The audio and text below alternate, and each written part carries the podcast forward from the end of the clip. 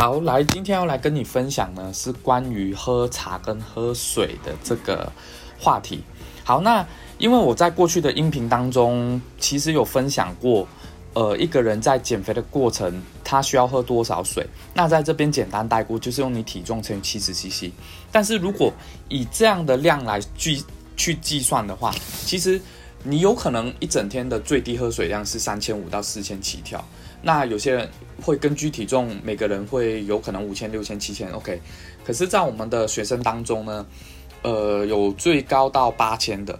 那在这样的前提之下，就有一些人有一个疑问，就是说，因为尤其是女生，大部分的女生都对于喝水这件事情是蛮抗拒的。原因我听过最多的原因都是这个，因为水没味道，所以呢喝不下去，所以会选择要喝饮料。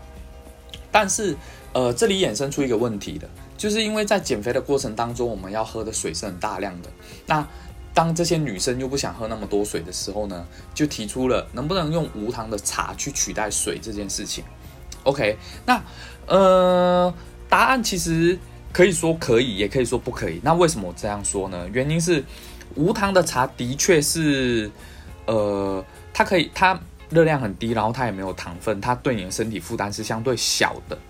但是以这个情况之下，如果你把五千、六千 CC 的水，好，那我拿四千来讲好了，因为大部分人都处于这个四千、四千到五千之间。那五千以上的其实是有一些特例，呃，可能它公斤数要减大于二十公斤以上的人，才需要喝到那么多的水。OK，那呃，其实我在呃这边呢要说。如果一整天要喝四千 CC 的茶，其实不行的。呃，你可以穿插去喝，你可以喝一千。那我我觉得一千是差不多，不要再多了。那那我这边先以都以四千 CC 作为这个例子。OK，四千 CC 里面你可以有一千是茶，但是有三千需要是水。为什么？因为茶里面它有个元素，虽然它没热量很低，它也没有糖，但是它里面有个元素叫做茶碱素。而茶碱素呢，它是一个利尿的元素，而利尿对你身体会有什么影响？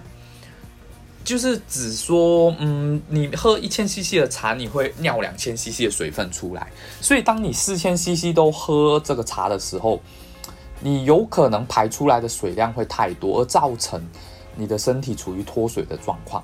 那你身体脱水，有些人说啊，我我我每天都这样喝，我不觉得我有脱水，但是我指的不是这个。真正意义上，你脱水会晕倒不舒服的脱水，而是你身体缺少了水分，而影影响了你这个整个身体的代谢。因为我们在减肥的过程，我们最重要的是这个代谢力嘛。如果你代谢力不足，你要减肥，你要燃烧脂肪，这个效率是很差的。OK，所以当你身体处于脱水状态的情况之下，它会影响了你的代谢力。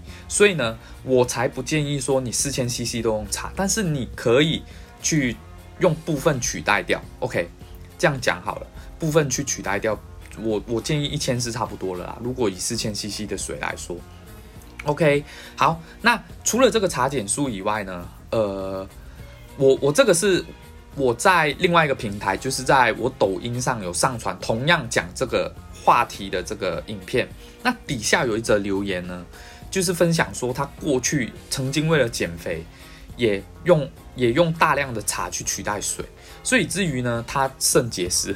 OK，这个案例我倒是第一次听到，所以我我觉得也可以在这边跟大家分享。OK，后来他肾结石之后，他去看医生，医生说哦，因为你喝茶喝太多，那茶里面有一个就是元另外一个元素叫茶酸钙，那这个茶酸钙就会造成你的肾结石，会引起应该是说会引起你肾结石。OK，所以。因为因为也是大量把水分排走的关系啦，我猜，OK，因为我不是医生，这跟医医这个医学相关的我就不太好讲，OK，所以呃，这个就是呃在减肥方面，你会你会对你的影响是会让你的身体脱水，从而拖慢了、拖垮了你的代谢，在医学上呢就会造成你这个肾结石的问题，OK，那当然也有一个一个。呃，那有人有没有疑问说，哎，我我到底那我是不是只能去克服喝水这件事情？老实说，我觉得应该需要去克服，因为这就是你的挑战嘛。那为什么我们会变胖？我们会变胖，主要是一些我们生活习惯不良的问题。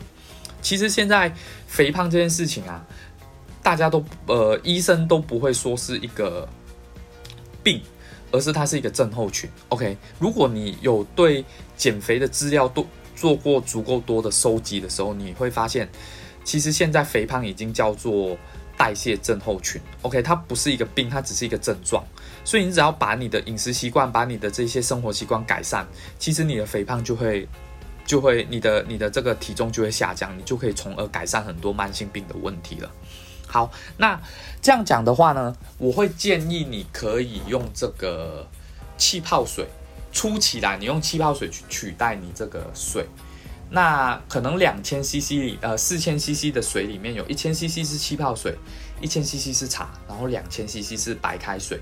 那慢慢去用每五百 CC。换一个一个东西，呃，就是你喝五百 CC 的白开水，喝五百 CC 的茶，再喝五百 CC 的白开水，再喝五百 CC 的气泡水，这样去穿插，让你的这个口感不会那么无聊。因为气泡水至少它虽然是没有味道，但是它有一个口感，所以可以去缓解你这个觉得水没有味道的问题。但是最终的目的，你是需要做到什么？最终的目的。最终的目标啦，不是目的。最终的目标，你要完全是四千 CC 的水，OK。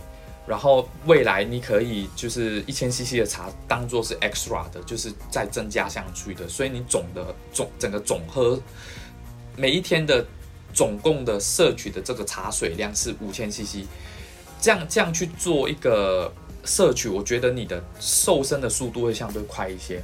那我在这边最后跟大家分享一个故事。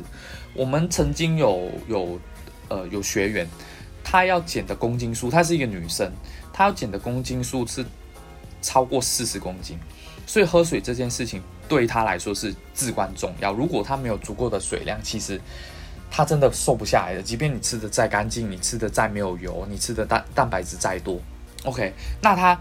偏偏他的上班环境呢是没有办法喝那么多水的，因为他是在一个无菌室里面工作，所以他他光穿穿一次那个无菌那个无尘服无菌服，就有点像现在疫情人员呃疫情期间那些消毒的人，他都要穿的全副武装那种，叫做兔宝宝装，他每天上班都要这样穿呢。那他穿一次就十五分钟，脱又十五分钟，如果他。他喝这么大量的水分，他势必每一个小时都要去上厕所一次，所以对他工作是造成困扰跟影响。那他，但是他很想要瘦，那这个问题他怎么去解决？